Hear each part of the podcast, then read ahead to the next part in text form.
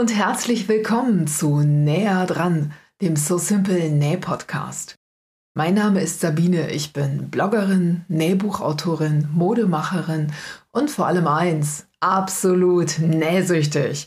In meinem Podcast geht es deshalb um alle Herausforderungen rund um das Thema Nähen. Egal ob Nähneurosen, Knopflochpanik oder Reißverschlussängste, gemeinsam meistern wir alle Hürden und erleben pure Näh-Happiness. Und das mit Episoden, die schon beim Zuhören gute Laune machen und ganz nebenbei eine ordentliche Portion Know-how im Gepäck haben. Viel Spaß beim Zuhören!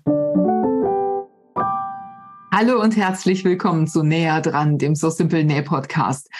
Heute mit einem Spezialthema, nämlich dem Thema Reißverschluss einnähen. Das ist für viele so ein, so ein Angstgegner, der Reißverschluss. Und ich habe mir zur Verstärkung heute eine Spezialistin eingeladen, und zwar Petra vom YouTube-Kanal Schnitt Happens. Hallo Petra. Hallo Sabine. Ja, ob ich jetzt so die Spezialistin bin, wird sich noch zeigen, ne? weil du bist das sicher auch, so mit Taschen und so, da muss man viele Reißverschlüsse einnähen. Vielleicht teilweise mehr als ich, aber ja.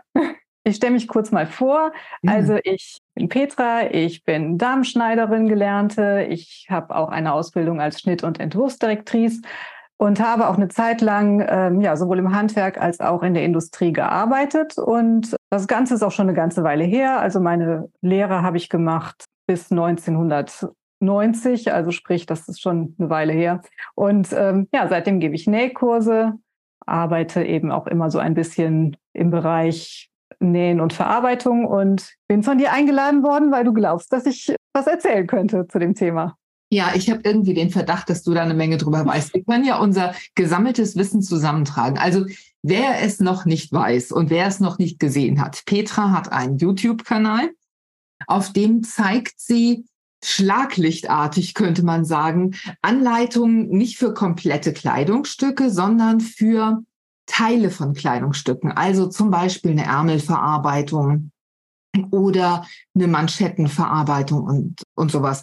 Und zwar in einer Art und Weise, die wirklich sehr genau ist, die sehr genau hinschaut und die auch Vokabeln hat für alles das, was sie da tut. Also Petra kann das nicht nur zeigen, sondern sie beschreibt das auch sehr schön. Und ich finde, das ist immer eine ganz große Hilfestellung. Wenn man das dann hinterher selber machen will, dann weiß man, mit welchem Schnittteil man es zu tun hat und was man da gerade tut. Also das ist auch ein, ein ein Prozess des sich Bewusstmachens, was mache ich denn da gerade und warum mache ich es so? Und da will ich dir einfach nochmal ein ganz großes Kompliment machen, liebe Petra. Das machst du nämlich auf unnachahmliche Weise ganz großartig. Dankeschön. Bin ich ganz verlegen hier.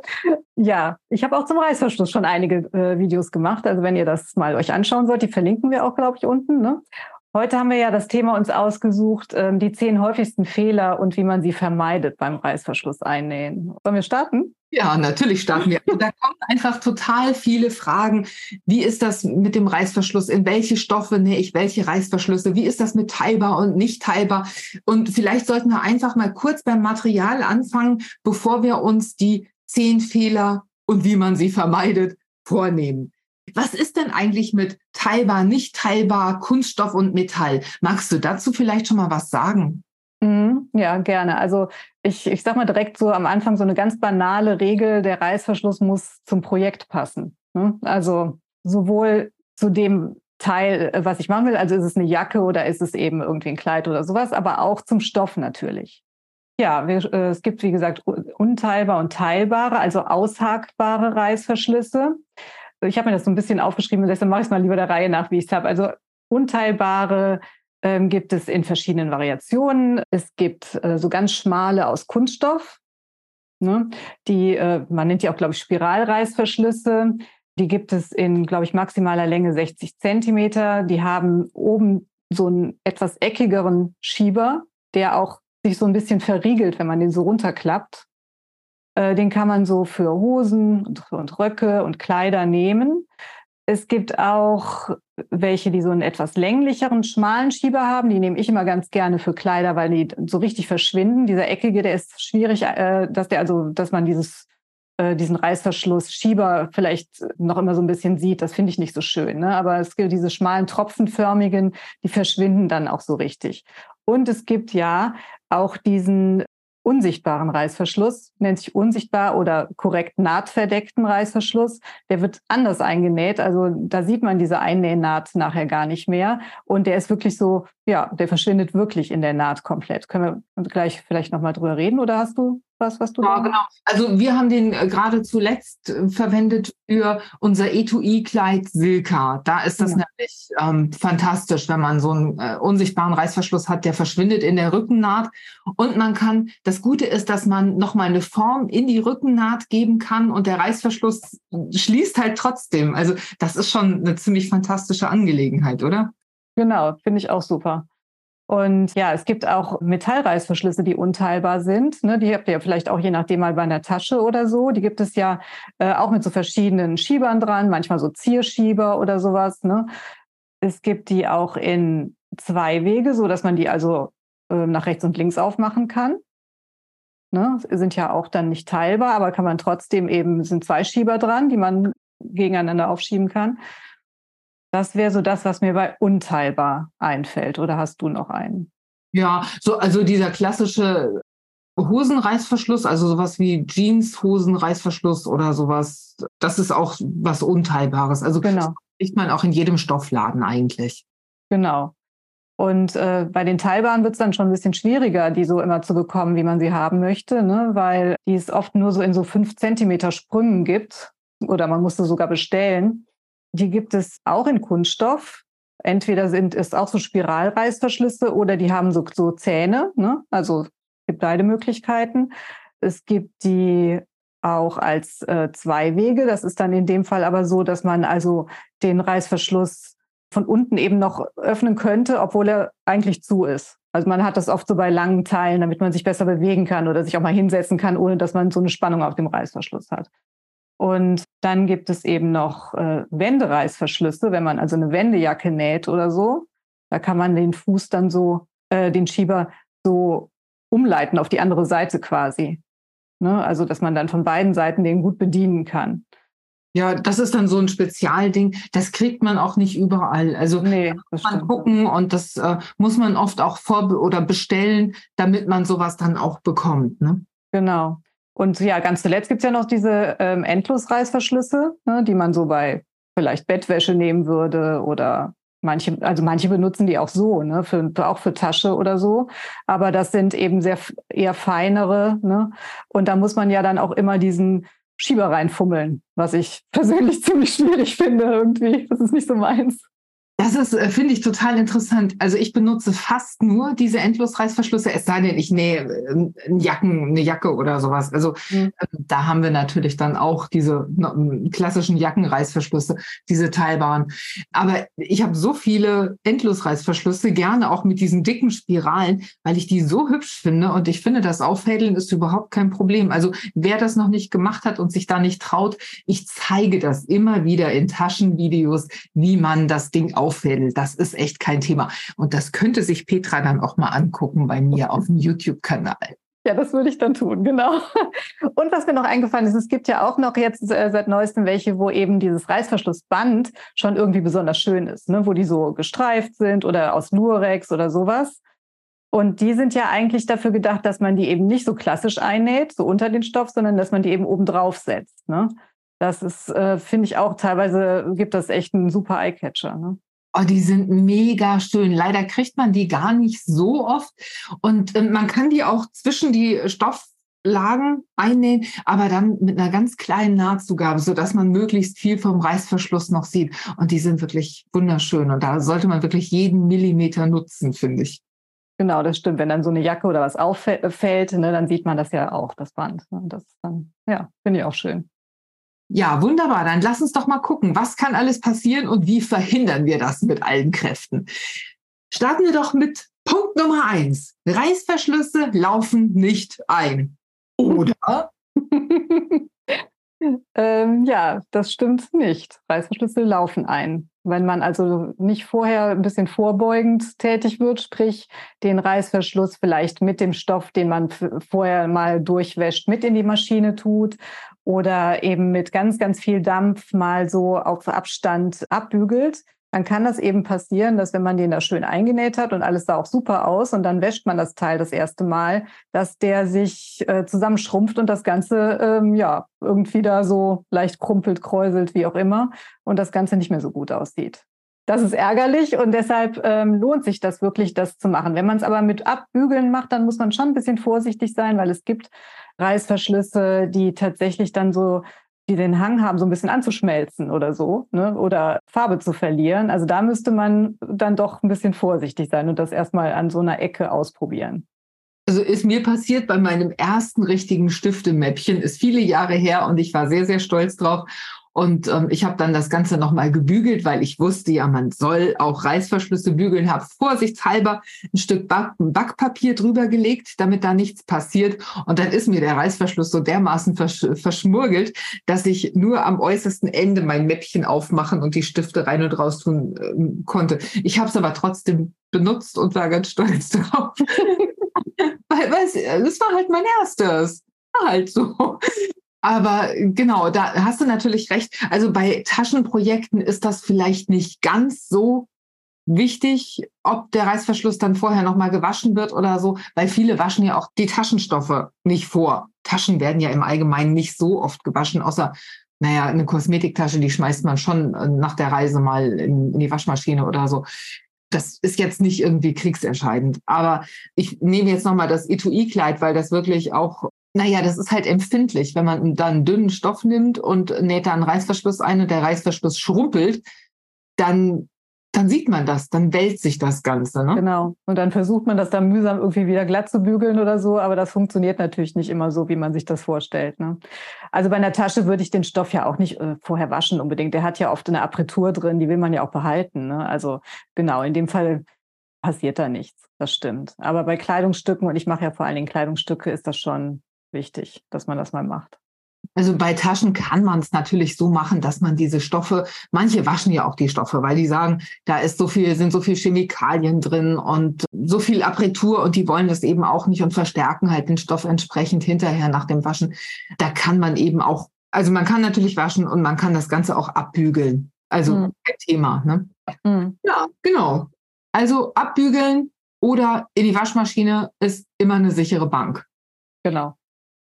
Und dann haben wir das Thema den Reißverschluss einnähen. Das kann man auf verschiedene Weise machen. Und Lass uns erst noch äh, drüber sprechen, dass wir überhaupt erstmal die richtige Länge auch einkaufen müssen. Aha. Das ist so ein, ähm, das ist so ein Ding, weil ich habe ja eben schon gesagt, es gibt gerade bei teilbaren Reißverschlüssen oft nur so bestimmte Sprünge, in denen man einkaufen kann. Und wenn man jetzt also so ein so einen Schnitt hat und der, weiß ich nicht, will jetzt, ich, ich sag mal, einen 52er Reißverschluss theoretisch da drin haben, dann wird oft empfohlen, dass man den ja einfach kürzen könnte. Und ich habe so die Erfahrung gemacht, dass man das nicht mal so einfach machen kann.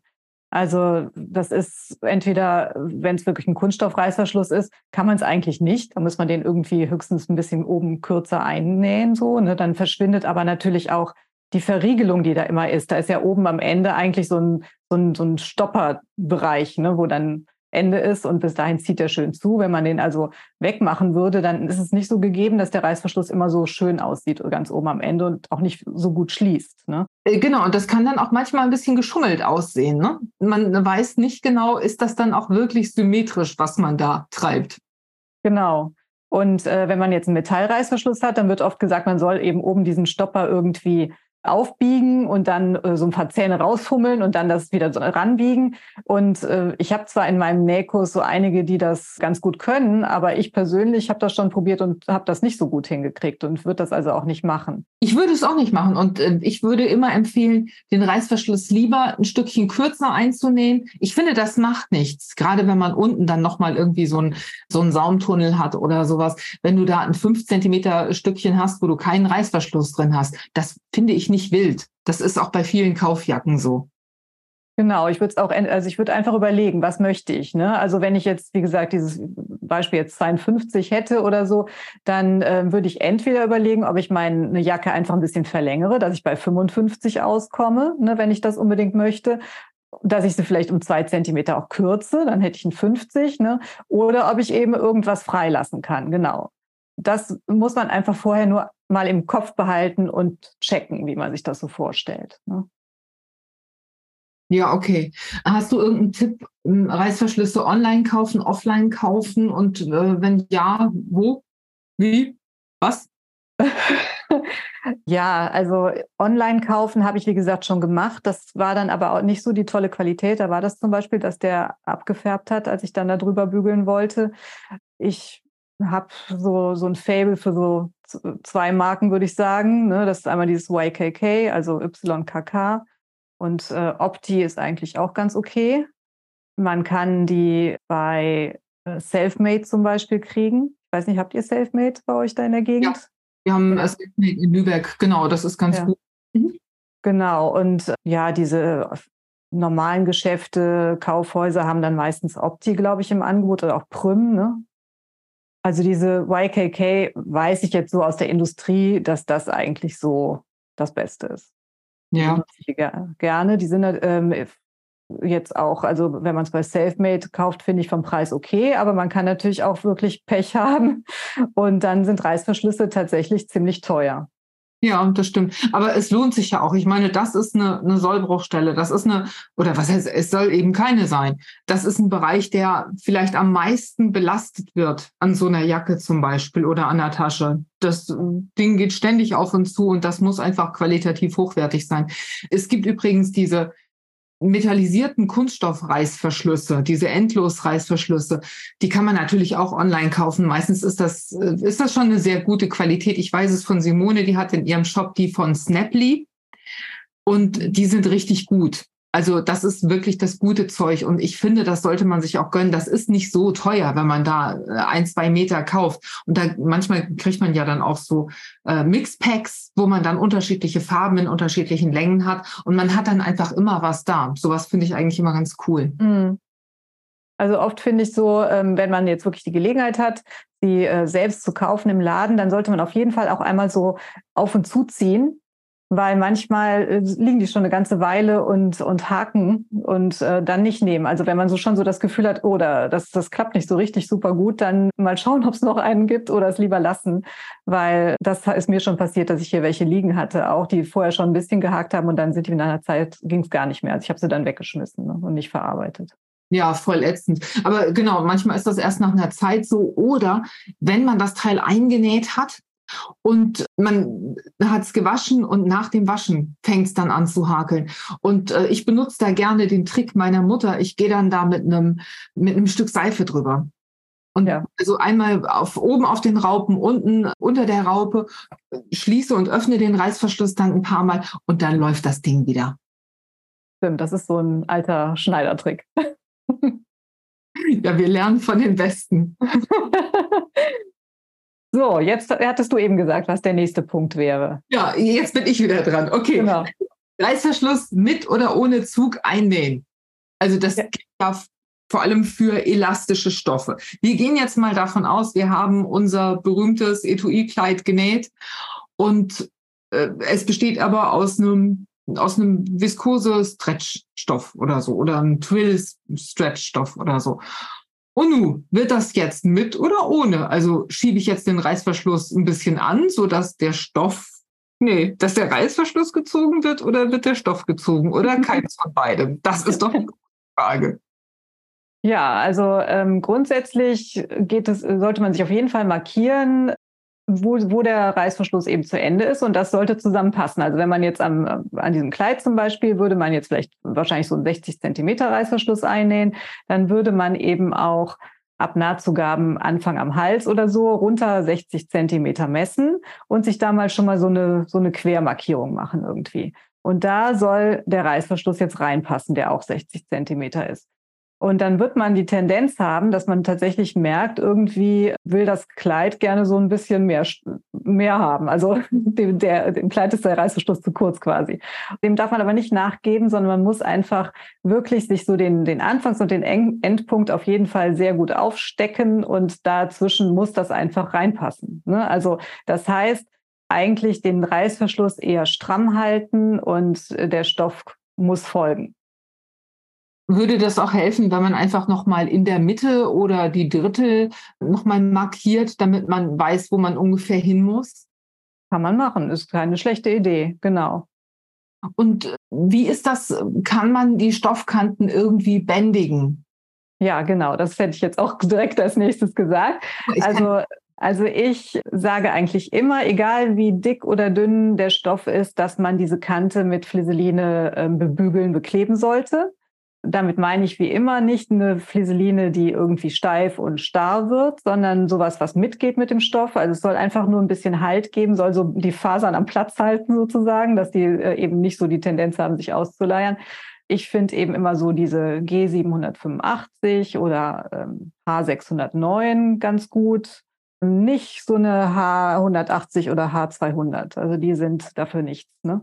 Und die ähm, klebe ich immer so, dass die ganze Nahtzugabe und noch so ein Zentimeter ins Teil rein beklebt sind, sodass also diese Kante stabil wird, ne? wo der Reißverschluss dran kommt. Okay, also diese H609, wir haben jetzt einen Podcast mit Jeanette Knake von Flieseline veröffentlicht und ich glaube, dass dieses H609 das Fließ war, das sie am häufigsten erwähnt hat, weil das wirklich hm, ja gerade für elastische Stoffe der Knaller ist und das wird halt auch viel in der Industrie verarbeitet.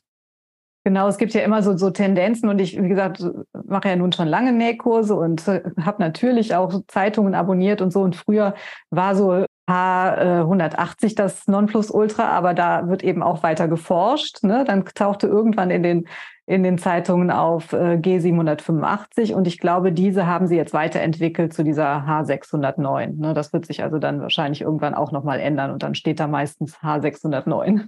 Ja, okay. Also bei Flieseline ist es ja so, dass die immer auch schauen, was ist auf dem Markt, also wie verändert sich der Stoffmarkt, welche neuen Stoffe gibt es und was brauchen die, damit man sie gut verarbeiten kann. Und dann werden oft auch neue Fliese entwickelt. Also da lohnt es sich einfach auch, sich dieses Fließ, nee, Flieseline einmal eins oder sowas äh, anzuschauen, mal runterzuladen. Dann hat man immer die aktuellste Version und weiß, was da ist und wofür man es benutzen kann, weil die Frage, die kommt auch immer wieder. Welches, woher weiß ich, welches Fließ für welches Nähprojekt?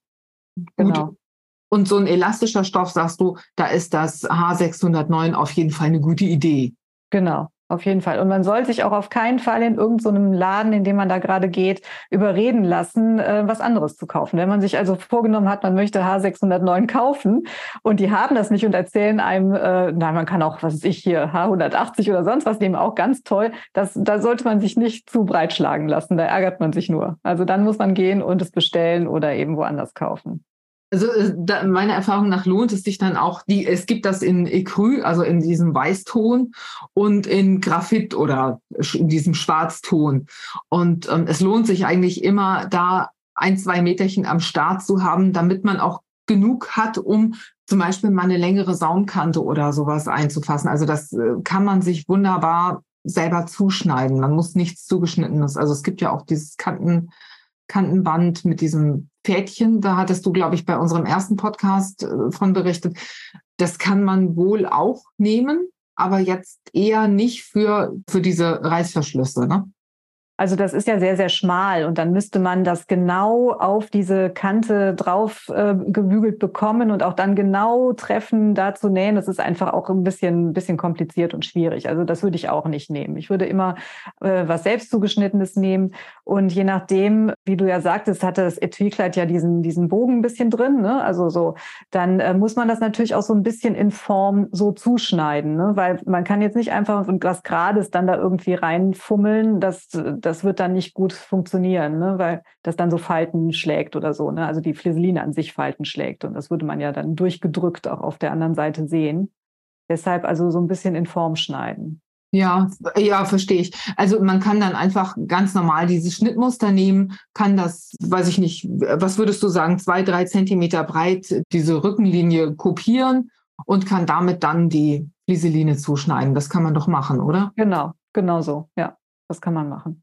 Und dann hat man, wie gesagt, so eine stabile Kante, die aber trotzdem jetzt nicht bretthart ist oder so, also sie ist dann trotzdem noch schmiegsam. Ne? Und das, das wird auf jeden Fall gut und das lohnt sich auf jeden Fall, das zu machen. Also ist natürlich auch wichtig, dass, dass sich das anschmiegt an die Rückenlinie und äh, dass sich diese Flieseline nicht durch den Stoff drückt. Also auch da echt ähm, auf die richtige Qualität setzen und diese 609 benutzen. Sonst sieht's nämlich echt irgendwann össelig aus. Ne? Genau, genau. Dann hat man ähm, was Gutes vorgehabt, aber es hat sich leider zum Negativen äh, gewandelt sozusagen. Ne? Gut gemeint ist, noch, ist nicht immer gut gemacht. Ne? Genau. Ja, dann würde ich aber auch sowieso, wo wir gerade über Nahtzugabe sprechen, äh, noch sagen, dass man auch vielleicht nicht zu knapp zuschneidet, weil ich finde es eigentlich immer ganz gut, außer man hat wirklich so einen Reißverschluss, der so so ein hübsches Band hat, wenn der wenn der wirklich Stoff unter sich hat, ne? also wenn der nicht irgendwie nur so ein bisschen Stoff hat und dann hängt er so ins Leere rein. Ich finde, der sollte Sattstoff haben, ja. sodass man vielleicht das Band später auch nochmal an der Kante so auf den Stoff aufnähen kann, also auf der linken Seite, auf der Nahtzugabe. Das gibt ja nochmal so einen zusätzlichen Halt dann auch. Das finde ich eigentlich immer besser, als wenn das da so rumschlackert und irgendwo ist die Nahtzugabe da drunter. Also du bist jetzt bei einem Kleid oder bei einer Tasche? Ich bin bei beidem. okay, na, du machst das ja einfach, ey. also du bist nicht die Komplettabstepperin, doch, doch, das natürlich je nachdem auch. Aber zum Beispiel, man steppt ja jetzt nicht ab, wenn ich eben einen nahtverdeckten Reißverschluss hätte. Nee, das wäre ja irgendwie. Ja, genau. Ja. ja. Ne? Das wäre Quatsch, ja, genau. Und äh, dann ist aber trotzdem ja so, dass man das, das Band da noch drin hat. Und wenn eben die Nahtzugabe nicht wirklich noch unterm Band vorlugt, dann ist das da, finde ich, eben immer so ein bisschen krumpelig. Man, äh, ich finde es eben auch gut, wenn ich das Band nochmal auf der Nahtzugabe feststeppen kann, weil falls meine Naht aufgehen würde vom Reißverschluss, stehe ich dann nicht gleich im Freien, sondern habe noch so eine, so eine Sicherheit. bei einem Kleid vielleicht nicht ganz unwichtig, dass man da nicht gleich im Freien steht oder bei einem Rock oder so. Ne? Ich stelle mir gerade den Cocktailempfang vor, wenn, wenn du dann mit so unwohlem Gefühl versuchst, einen Blick über die Schulter zu werfen. Ja, also ist so. Okay. Ja, guter Tipp. Also man, man muss nicht durch alle Stofflagen durch. Du hast Band gesagt. Ein normaler Mensch, also der nicht vom Fach ist, der würde sagen, der Stoff vom Reißverschluss. Ne? Mhm. Okay, genau, das meine also ich. Ja. Den, den, meinst du. Man, man muss nicht durch alle drei Stofflagen, also Oberstoff, Unterstoff, Reißverschluss durchsteppen. Man kann auch einfach nur den Unterstoff, also den Futterstoff und den Reißverschluss nehmen. Und Man kann einfach nur die, genau, dieses, die Nahtzugabe quasi und den Reißverschluss zusammennähen. Genau, das meine ich. Unter, Untersteppen nennt man das auch im Fach-Dings, äh, Jargon. Nee? Ja. Untersteppen ja. bei Belegen, ne? Genau, das ist eigentlich, äh, Untersteppen ist dieses, äh, ja, das, das erklären wir jetzt nicht, glaube ich. Aber, nee, das ist, äh, nee, das würde ich nicht als Untersteppen. Ich würde wirklich einfach sagen, das Reißverschlussband auf der Nahtzugabe feststeppen. So. Okay. Petra kriegt eine ganz steile Falte in der Mitte der Stirn, wenn ich versuche, hier mit irgendwelchen Fachbegriffen um mich zu werfen. Ich sag's Nein, nur. So schlimm ist es nicht. Also. Jetzt ist er auch wieder verschwunden. Okay. Aber natürlich muss, äh, kann man einen Reißverschluss auch absteppen. Also das ist natürlich auch schön. Ne? Aber ist ja vielleicht, ja, bei einer Jacke schön, finde ich, ne? klar. Wenn man einen Reißverschluss eben nicht als äh, nahtverdeckten hat, muss man es auch meistens irgendwie aufsteppen. Geht eigentlich nicht anders sonst, ne? Ja, bei einem Hosenreißverschluss sowieso, klar. Also da muss man dann, dann hat man natürlich von außen eine sichtbare Naht, richtig. Aber das macht was mit der Optik. Also es ist eine Entscheidung. Genau. Möchte ich, dass man das sieht oder möchte ich eben, dass das unsichtbar ist? Genau. Aber man kann natürlich jetzt nicht hingehen und irgend so was, äh, so, so, so ganz steifes, grobes nehmen und da denken, dass man das jetzt mit so einem nahtverdeckten Reißverschluss gut macht. Das ist einfach, da passt das irgendwie nicht zusammen. Ne? Der ist wirklich dafür gedacht, der ist mal entwickelt worden für, für wirklich Kleider, für, für Abendmode, für sowas. Ne? Wird jetzt sehr, sehr viel benutzt, ist ja auch super.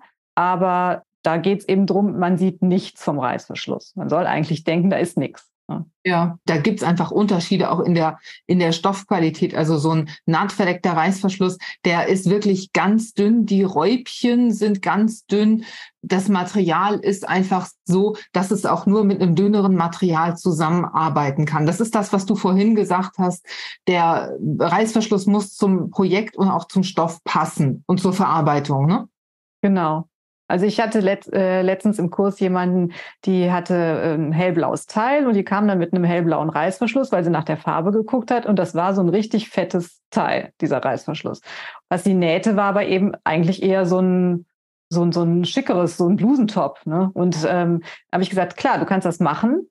Dann würde ich den aber auch so richtig deutlich da drauf, also sichtbar drauf nähen. Ne? Dann ist es eben so ein Bruch aber das wollte sie nicht. Ne? Und dann, ist, dann geht das nicht. Ne? Da muss man eben sagen, okay, selbst wenn ich vielleicht jetzt nicht genau dieses hellblau kriege, muss ich aber irgendwas finden, wo, also in dem Fall ist dann der Reißverschluss das Ausschlaggebende. Also der muss dann stimmen. Das kann dann auch passieren, wenn man einen zarten Stoff hat und man hat so einen robusten Reißverschluss, dass der Reißverschluss einem die Form vom, vom Kleidungsstück wirklich verdirbt. Ne? Genau, weil wenn der zu schwer ist, ne, so, so, je dicker der ist, desto schwerer ist der ja auch, dann zieht er einem das Material sonst wohin ne, und ähm, geht eben nicht mehr mit der Form mit. Ne? Und man, das war in dem Fall war es so, dass der ja eigentlich unauffällig sein sollte. Ja, ja verstehe ich. Okay, du wolltest noch was zur Nahtzugabe sagen. Wie war das? Sagte ich ja, dass, nicht, dass wir die nicht zu knapp äh, schneiden so. sollen, damit man das noch festnähen kann. Also die Nahtzugabe vom Schnittteil. Ja, genau. Und dass man eben auch einfach, dass man äh, quasi Fleisch, sage ich jetzt mal, hat, um ähm, den Reißverschluss, auch wenn man ihn absteppt, also wirklich auch abzu, äh, gut auf Stoff absteppen zu können. Ne? Also nicht, dass da, dass die vielleicht so kurz ist, dass man absteppen möchte und dann ist die so halb noch wird sie erwischt und halb nicht mehr oder so, ne? Dass das dann da so drinnen rumkrumpelt. Ja. Weißt du, was ich meine? Ja, das sieht man ja dann auch. Ne? Genau. Genau. Sondern dann, man kann ja auch später immer noch mal was abschneiden. Also lieber am Anfang ein bisschen mehr und, und kann erstmal arbeiten und dann schaut man, was, was muss da innen noch wieder weg. Ne? Ja, also du nähst ja auch manchmal mit Schnittmustern von Burda, wo man die Nahtzugabe noch selbst zugeben muss. Und da könnte man dann zum Beispiel diese berühmten anderthalb Zentimeter von Burda zugeben. Bei unseren Schnittmustern ist die Nahtzugabe einfach immer drin bei den Klamottenschnitten. Ne? Und da ist immer ein Zentimeter Nahtzugabe drin, weil das einfach für viele Einsteiger einfacher ist, als da außen drumherum zu malen und so. Ne? Ja, und ich bin ebenso ein Fan davon, mir selbst auszudenken, wie viel Nahtzugabe ich geben möchte. Und äh, im Handwerk gibt man ja tendenziell immer viel, viel mehr Nahtzugabe. Ne? Also ein Zentimeter, da fangen wir gar nicht erst mit an, sozusagen. Erzähl mal ganz kurz, warum das so ist. Das hat verschiedene Gründe. Einmal äh, ist es wahrscheinlich der Grund noch von ganz früher, dass man immer so auf fürs Leben genäht hat, sage ich mal. Ne? Also so nach dem Motto, vielleicht möchte ich später noch was rauslassen. Ne? Wenn ich ein bisschen dicker geworden bin, dann muss ich eben sehen, dass ich da noch ein bisschen was machen kann und so. Wenn man sich das dann selber näht, weil wüsste man ja auch, wo man das rauslassen muss. muss ne? Und dass ich finde, wenn die Nahtzugabe zu knapp ist, dass es einfach auch die Tendenz viel schneller da ist, dass man was ausleiert. Also so, wenn man mehr Nahtzugabe hat, dann ist das Ganze ja ein bisschen stabiler. Man hat ein bisschen mehr Kontrolle, finde ich, über, über sein Teil. Denn je, je schmaler es wird, desto mehr zieht es sich auch auseinander. Also da spricht die Fachfrau. Das ist mir jetzt ein total neuer Gedanke, den da, dazu muss ich mich jetzt erstmal befinden. Ich glaube, da brauche ich ein paar Tage zu. Ist das echt so? Ja, auf jeden Fall, finde ich. Und also bei uns, wie gesagt, wir, wir haben gelernt, in Rundungen und so kann man auch mal einen Zentimeter oder anderthalb machen, aber auf äh, geraden Nähten eigentlich nie unter zwei Zentimeter. Also das ist jetzt, aber da, äh, genau für solche Infos habe ich dich eingeladen, liebe Petra das finde ich finde das total spannend, dass, dass du jetzt diesen, diesen Industrienäh-Gedanken ja noch mitbringst. Stark, ja. Also ja, könnte man, könnte man machen. Also dieses in der Industrie ist es natürlich so, das hat sich, ich sag mal, eingebürgert, möglichst schmale Nahtzugaben zu machen, weil man ja da wirklich auch die Teile total eng aneinander legt. Ne? Je weniger Verschnitt, desto besser. Ne? Und dann hat man sich da auf diese Zentimeter oft geeinigt. Ne?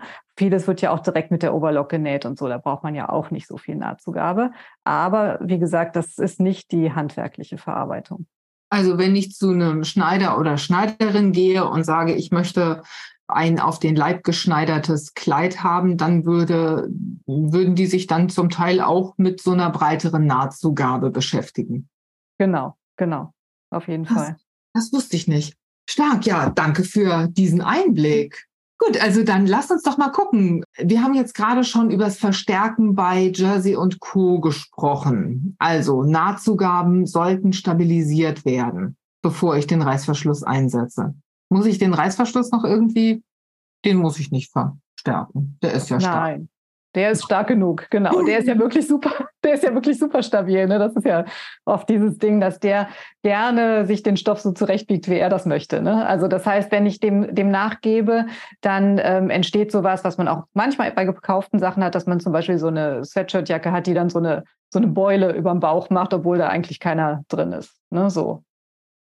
Ja, das kann man wirklich damit vermeiden, dass man diese Kante stabilisiert und dass man, wie gesagt, den Reißverschluss so ein bisschen auf Zug annäht.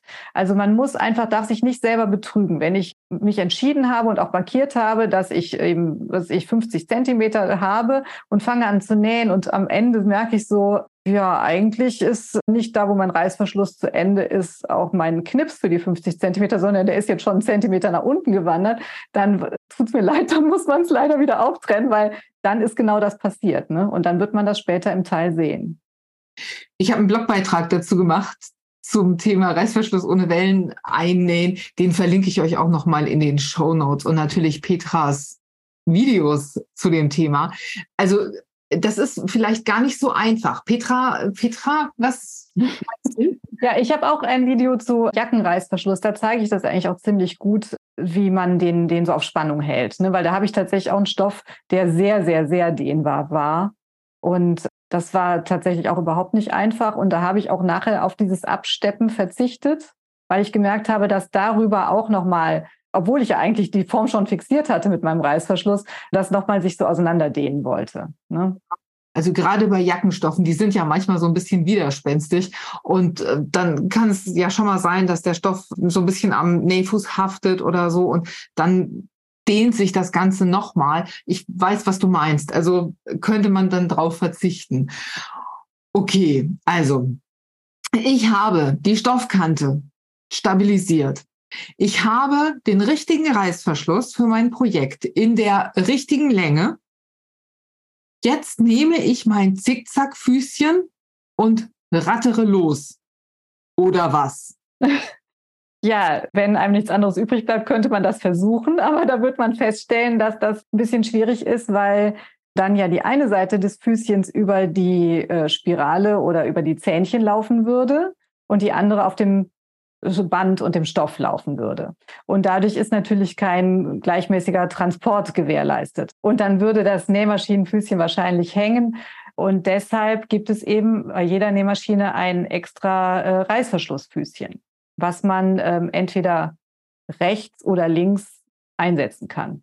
Ja, es gibt sogar, manche Nähmaschinen haben sogar ein, eine Art Obertransport Reißverschlussfuß. Also äh, manche Janomes haben das, dass sie so einen ganz schmalen Obertransportfuß haben, mit dem man auch einen Reißverschluss zum Beispiel in eine widerspenstige Jacke einsetzen kann und der Stoff, der wird dann gut transportiert. Es gibt dann nicht nur den normalen Reißverschlussfuß, sondern auch den für nahtverdeckte Reißverschlüsse.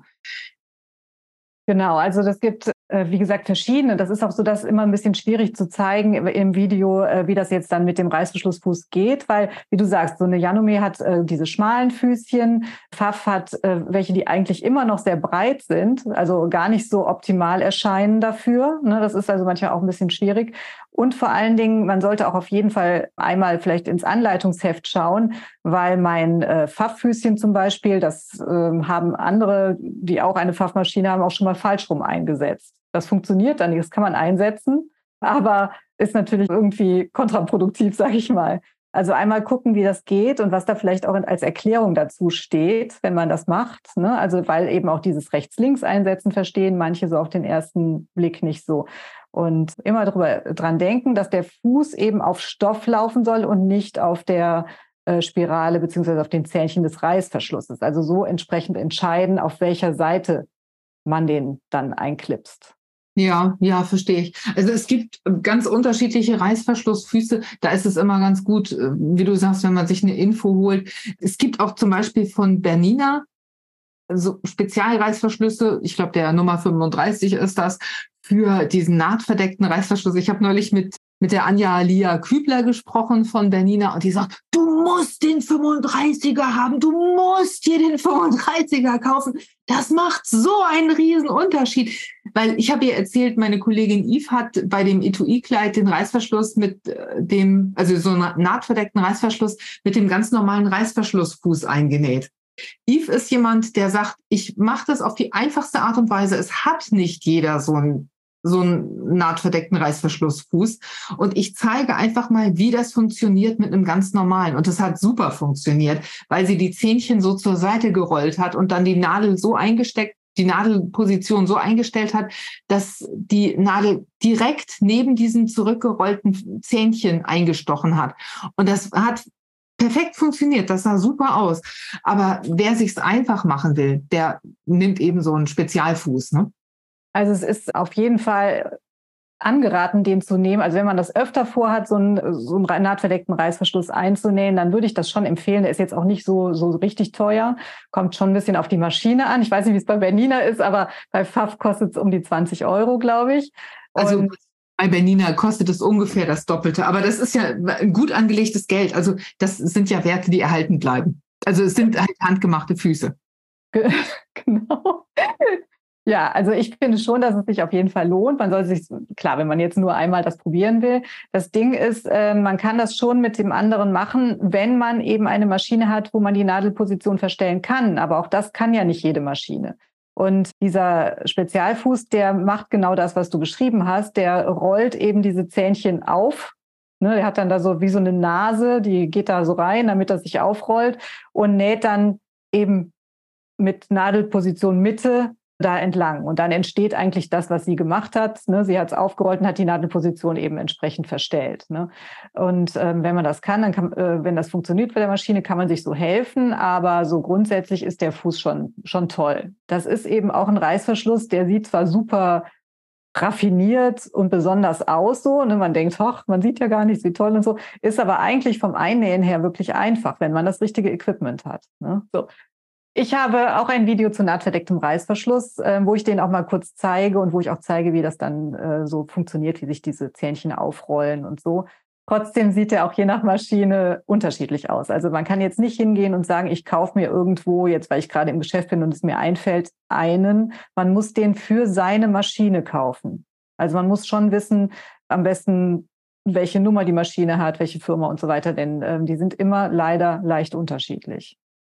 Also ja, klar, klar. Man, es gibt ja für manche, weiß ich nicht, Brother, Yuki, keine Ahnung, so die diese austauschbaren Füße, diese Füßchen-Sets, die kriegt man ja relativ günstig, weiß ich nicht, 30 Füße für 20 Euro oder so.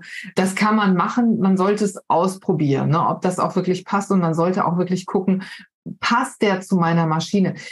Im Zweifelsfall, man kann auch mal mit einer Freundin oder eine Freundin fragen, die so ein Füßchen hat, kann ich das mal ausprobieren? Leiste mir das mal oder kann ich das mal bei deiner Nähmaschine ausprobieren, wie das funktioniert? Dann gibt man halt mal Geld für ein, zwei nahtverdeckte Reißverschlüsse aus, die man dann zum Üben immer mal wieder auf äh, raustrennt und das immer mal wieder versucht. Man sollte nicht direkt starten und denken, das klappt jetzt so alles, ne? Ja, also klar, das ist immer äh, Übung, also auch die anderen sind ja Übung. Also es ist, ich denke, generell kann man jetzt nicht unbedingt sagen, ich nähe den, steck da oben den Nadel, unten den Nadel und nähe den Reißverschluss rein, egal welchen. Also das kann auch sein, dass man den sehr, sehr besonders und gleich mehrmals irgendwie einstecken muss. Also dass man zum Beispiel die äh, eine Seite gesteckt hat und steckt dann die andere und dann passt es nicht zusammen, ne? da ist da Versatz drin oder so. Das kann auch helfen, den vielleicht eben mit Reihgarn oder Heftgarn einmal reinzuheften, wenn man vielleicht den ersten oder zweiten seines Lebens macht. Also auch ich mache das manchmal, dann kann man auch nochmal anprobieren, kann gucken, wird das was, ne? Oder muss ich das vielleicht doch irgendwie noch anders machen? Das ist erstmal in dem Moment ein bisschen mehr Arbeit, aber das, das lohnt sich. Dann hat man sich gespart, da nachher dran rumzutrennen. Ne? Naja, und das nimmt ja meistens noch mehr Zeit und Nerven in Anspruch, als mal eben mit Heftgarn darüber zu gehen. Und gerade bei so einem sehr dehnbaren Stoff lohnt sich das ja auch, nochmal da ein bisschen genauer zu arbeiten. Ne? Ja, aber auch wenn er eben nicht dehnbar ist und hat eben, wie, wie du schon sagst, vielleicht eine Kurve drin, ne? Und man muss gucken, dass das mit der Kurve funktioniert und so, ne? Also auch dann lohnt sich das. Weißt du was, liebe Petra, wir haben vergessen mitzuzählen. Die zehn häufigsten Fehler beim Reißverschluss einnähen und wir haben nicht mitgezählt. Aber weil ich ja so pleatsch bin, habe ich gerade nochmal nachgezählt und bin jetzt drauf gekommen, wir kommen jetzt zu Punkt 7, der Nadelposition. Man muss doch die Nadelposition nicht großartig verändern, wenn man den Reißverschluss einnäht. Oder wenn man die Nadelposition verändern kann, hat man Glück gehabt, also wenn das die Maschine macht. Man muss erstmal, also es gibt jetzt äh, zwei, zwei Dinge, die man macht. Manchmal zumindest. Ich weiß nicht, wie du das machst. Also wenn ich äh, einen Reißverschluss in die in eine Jacke reinnähe, dann nähe ich erst einmal so, dass ich Reißverschluss mit der rechten Seite auf die rechte Stoffseite lege und einmal dicht an den Zähnchen entlang das einnähe. Und dann sieht man diese Naht ja später nicht, wenn man von rechts drauf schaut. Und wenn dann, wenn das dann wunderbar drin ist und ich bin zufrieden mit der Position und so, dann ging es ja noch ans Absteppen. So, also für diesen ersten Schritt, rechts auf rechts den Reißverschluss auf die Nahtzugabe nähen, ist es natürlich schön, wenn ich möglichst dicht drankomme. Und wenn ich eben meinen Reißverschlussfuß einsetze und man hat eben so einen wie ich, der, wo man nicht so wirklich gut drankommt, dann ist es schön, wenn man die Nadel eben noch so ein bisschen in Richtung Spirale oder Zähnchen verstellen kann. Wenn das nicht geht, dann muss man mit dem arbeiten, was man hat. Ne? Also dann versucht man eben den Fuß so, so dicht wie möglich dran an, an die Zähnchen zu kriegen und dann eben darunter zu nähen. Nachher beim Absteppen ist es dann so die, auch wieder die Frage, nehme ich dafür auch den Reißverschlussfuß oder nehme ich dann doch den anderen und kann dann trotzdem noch ein bisschen die Position verstellen. Auch das ist eben immer so, so eine Frage des Equipments, sage ich mal. Also was man hat, das äh, kann man einsetzen, wie es am besten funktioniert. Natürlich transportiert die Maschine immer besser mit dem klassischen Zickzackfuß. Ne? Ja. Also wenn eben einfach satt der aufliegt. Und wenn ich dann eben den nehmen könnte und würde einfach die Nadelposition ein bisschen in Richtung Reißverschluss verschieben können, dann wäre es natürlich der Idealfall. Ja, man könnte natürlich auch zum Absteppen so einen Kantennähfuß verwenden. Auch das geht ja. Wo ich gerade dran gedacht habe, als du es er erklärt hast, als ich meine ersten Reißverschlüsse eingenäht habe, ich glaube, ich konnte bei meiner ersten Nähmaschine nicht die Nadelposition verändern und habe dann immer versucht, den Reißverschluss zusammen mit der Nahtzugabe immer ganz dicht an die Nadel ranzuschieben. Und das ist wirklich krumm und tief geworden, weil mit, mit Druck oder mit Schieben wird es niemals so gleichmäßig, als wenn die Maschine und der Reißverschlussfuß das selber machen. Also ich würde dann immer auf die breitere Nahtzugabe gehen oder auf den größeren Abstand und würde darauf vertrauen, dass das dann eben trotzdem gut aussieht und da nicht nochmal manuell ein bisschen dran rumarbeiten. Genau, genau. Was mir gerade eingefallen ist, man sollte die Nahtzugabe so wählen oder den Abstand der Nadel zu der Raupe, dass man den Zipper wirklich noch gut auf und zu machen kann. Auch das ist mir am Anfang passiert, dass ich gedacht habe, das muss jetzt alles ganz dicht sein und ganz eng sein und habe dann gemerkt, ich kriege den Reißverschluss eigentlich nicht mehr so besonders gut auf. Das ist besonders so bei bei Walkjacken oder so, bei die so ein bisschen noch faserig sind und wo dann vielleicht mal so ein Fäserchen sich in die Raupe verirrt, das kann dann zu einem kleinen Abenteuer werden, die Jacke an und auszuziehen und dann hat man irgendwann keine Reißverschlussjacke mehr, sondern eine Schlupfjacke. Genau, ja, das stimmt. Also man muss natürlich das alles so ein bisschen abwägen äh, mit der Breite des Schiebers auch. Ne? Also gerade wenn man so einen, so einen dicken Reißverschluss hat, dann ist der ja auch oben an dem Schieber sehr breit und dann muss der natürlich laufen können. Das ist richtig. Und ja, das hat jeder ja schon mal gehabt, ne? Bei, dass er sich irgendwie da was Stoff reingefummelt hat und muss dann sehen, wie er das auch wieder gut rausbekommt. Ne? Bei dünnen Stoffen ist es ja fast noch schlimmer, weil dann kann ja fast passieren, dass man es kaputt reißt, wenn man das wieder daraus machen möchte. Ne? Also Genau, da muss man schon, schon sehen.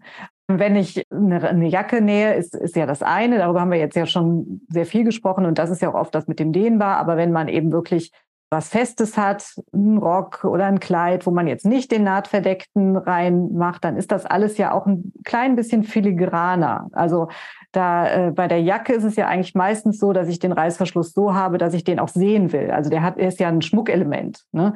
Wenn ich aber eine, ein Kleid mache, will ich den ja eigentlich gar nicht sehen. Auch dann nicht, wenn ich keinen nahtverdeckten Reißverschluss habe. Da müsste man eben den so einnähen, dass die Kanten, die, die gebügelten Stoffkanten, sich auf der Mitte des Reißverschlusses treffen und eigentlich diese Spirale verdecken. Und da muss man eben auch sehen, dass man dann, wenn man das aufnäht, so näht, dass man tatsächlich relativ nah dran ist und aber nicht zu breit diese, diese, dieser Steppabstand zur Kante des Stoffes ist, weil das dann wieder zu rustikal aussieht für was Feines. Das, das war jetzt kompliziert. Ja. Ich habe es gemerkt, während ich es gesagt habe. Schwierig, weil wir versuchen hier was, was ganz Praktisches in der Theorie zu erklären, sodass man es dann hinterher auch wieder verwenden kann. Und, ähm, das ist, ist echt gar nicht so einfach. Also guckt euch gerne mal das Video an oder die Videos an, die Petra zum Thema Reißverschluss gemacht hat. Also da kann man ganz viel mitnehmen. Ja, genau. wir haben den Reißverschlussfuß. Wir haben unseren Reißverschluss, wir haben die Kante vorbereitet. Und nun geht das ans Nähen. Ich habe die Nadelposition verändert und stelle nun fest, jawohl, ich mache mir hier den 1 Millimeter Stich und damit das richtig schön fest wird und dann geht das aber los hier. Oder? Ja, also Reißverschlüsse sollte man nie mit zu kleiner Stichlänge einnähen. Da gibt es gleich mehrere Gründe für. Einmal kann das sein, dass der eben dann überhaupt nicht gut transportiert. Ne? Also hängt dann so auf der Stelle, dann wird es noch enger, als man eh schon eingestellt hat. Äh, zum Zweiten sieht das eben auch ziertechnisch überhaupt nicht gut aus. Es sieht immer besser aus, wenn die Stiche ein bisschen größer sind, wenn man sie deutlich sieht. Ne? Und es ist eben auch so, dass dann wieder Ausleierungspotenzial da ist, weil eben einfach ziemlich viel Garn in die Strecke kommt. Ne? Also je, je dichter man sticht, desto mehr Garn ist ja da. Und das Garn muss ja auch irgendwo hin. Und das dehnt dann auch schon wieder die Naht. Das heißt, es ist dann einfach so, dass sich viele Stiche auf einer bestimmten Strecke drängen, als würden die alle in einer Schlange vor der U-Bahn stehen und es gibt ein furchtbares Gedränge und das kann dann wieder ja was mit der mit der Nahtzugabe und mit dem Stoff machen. Genau, genau. Deshalb also lieber so drei oder wenn es, wenn man dickeres Garn hat, kann es auch schon dreieinhalb oder so sein. Ne? Ja. Okay, und das bedeutet dann nicht, dass der Reißverschluss nicht stabil und fest eingenäht ist, sondern das heißt einfach nur, es sind nicht so viele Stiche, dass sich der, dass sich die Stoffkante wellen könnte. Genau, weil, wie gesagt, wenn ich diese Naht ja sehe, also ich meine, der Reißverschluss ist schon so ein Blickfang, ne, und dann habe ich da noch einen Stepp, also alles guckt ja da drauf dann ist es einfach auch wichtig, dass das ein gutes Bild macht. Ne? Und je enger ich da also mit den Stichen bin, desto, wie gesagt, schlechter transportiert es auch und desto komischer sieht das auch aus. Und dann kann ich den Reißverschluss vorher wunderbar fixiert haben, aber dann sieht das trotzdem irgendwie huddelig aus. Ne? Ja, ja, kleine Stiche sehen einfach oft krumm und schief aus. Warum mhm. auch immer. Ist einfach. Ja. Weißt du was? Ich versuche immer noch mitzuzählen. Ich bin jetzt bei Punkt 12 oder 12 Also ich glaube tatsächlich, dass wir alle zehn Punkte durch haben, aber wir können die auch noch einmal kurz nennen. Also das erste war ja äh, dass die Auswahl des richtigen Reißverschlusses, also dass der Reißverschluss zum Projekt passen muss. Das zweite war, dass man die richtige Länge kauft, sich da auch nicht betrügt. Das dritte, dass man den Reißverschluss äh, abbügelt oder eben wäscht. Viertes war, dass man die Kante ein bisschen verstärkt mit der Flisseline. Wir hatten vor allen Dingen H609 genannt. Dann hatten wir das fünfte, dass man die Flisseline eben nicht nur auf der Nahtzugabe festklebt, sondern dass die eben auch noch so einen Zentimeter ins, ins Teil reinragt, damit man eben diese Kante schön fest hat oder stabil hat, besser gesagt. Sechstes wäre, dass die Nahtzugaben nicht zu knapp sind, damit man eben das Reißverschlussband vielleicht noch ein bisschen befestigen kann. Dann das siebte, dass man den richtigen Nähmaschinenfuß verwendet. Reißverschlussfuß oder nahtverdeckt oder wie auch immer. Achtes, dass man, wenn möglich, die Nadelposition verstellt, dass man, das wäre Punkt 9, den Reißverschluss mit etwas Zug einnäht, damit sich eben das Teil nicht ausdehnt. Und zehn, dass man eben eine etwas größere Stichlänge wählt. Wow, du bist gut und ich bin ein bisschen chaotisch. ja, aber das war's, ne? Ja, nicht schlecht. Liebe Petra, das war total spannend. Hast du noch einen abschließenden Tipp zum Thema Reißverschluss? Mein Tipp wäre, dass man nicht zu zu viel von sich verlangt. Ne? Also wie gesagt, wir sind, äh, wir nähen ja nicht am Band, wir machen nicht jeden Tag wie viele Jacken mit einem Reißverschluss und man sollte sich da einfach ein bisschen Zeit lassen. Also nie noch so vor eine halbe Stunde vor irgendwas anderem sagen, jetzt nähe ich noch schnell den Reißverschluss ein. Das funktioniert überhaupt nie. Ne? Und wenn man eben noch so ein bisschen unsicher ist, dann ist es echt keine Schande, sich den rein zu heften mit Heftgarn und das auch, äh, sich da wirklich Zeit zu lassen, ein bisschen zu gucken, anzuprobieren. Und wenn man dann so, ja, einmal nochmal gut durchgeatmet hat, dann an die Maschine und es ausprobieren. Und wenn es nicht klappt, dann ist das auch nicht schlimm, wenn man den einmal auftrennen muss. Ja, das passiert häufig. Also ich kenne die Situation sehr gut, dass man den ganzen Nachmittag genäht hat und man ist mit dem Teil fertig und auch eigentlich mit den Nerven. Und dann denkt man so abends kurz nach den Nachrichten, jetzt nähe ich ihn noch schnell ein, damit ich morgen nur noch säumen muss. Und dann wird es, weil man einfach nicht richtig guckt oder ungeduldig ist oder genervt ist oder so, dann wird's halt nichts. Und wenn das Heute-Journal anfängt, sitzt man da mit Heulkrämpfen und trennt das Ganze wieder auf. Das kann es dann auch nicht sein irgendwie. Ne? Also ich finde, das passiert ganz oft, dass Leute auf dem Blog schreiben, ich habe aber viel länger gebraucht als du oder jetzt schreibst du, da, das dauert einen Nachmittag, ich habe zwei Tage gebraucht oder so. Wir sind ja jetzt hier nicht bei irgendeiner Näholympiade. Ne? Letztendlich geht es darum, ein schönes Teil zu haben, dass man gerne anzieht und das gut aussieht. Und wenn der Reißverschluss össelig ist und sieht, ist krumm und schief eingenäht und sieht einfach nicht gut aus, dann wird man dieses Teil nicht gerne anziehen. Ja, da ist natürlich auch jeder anders empfindlich. Ne?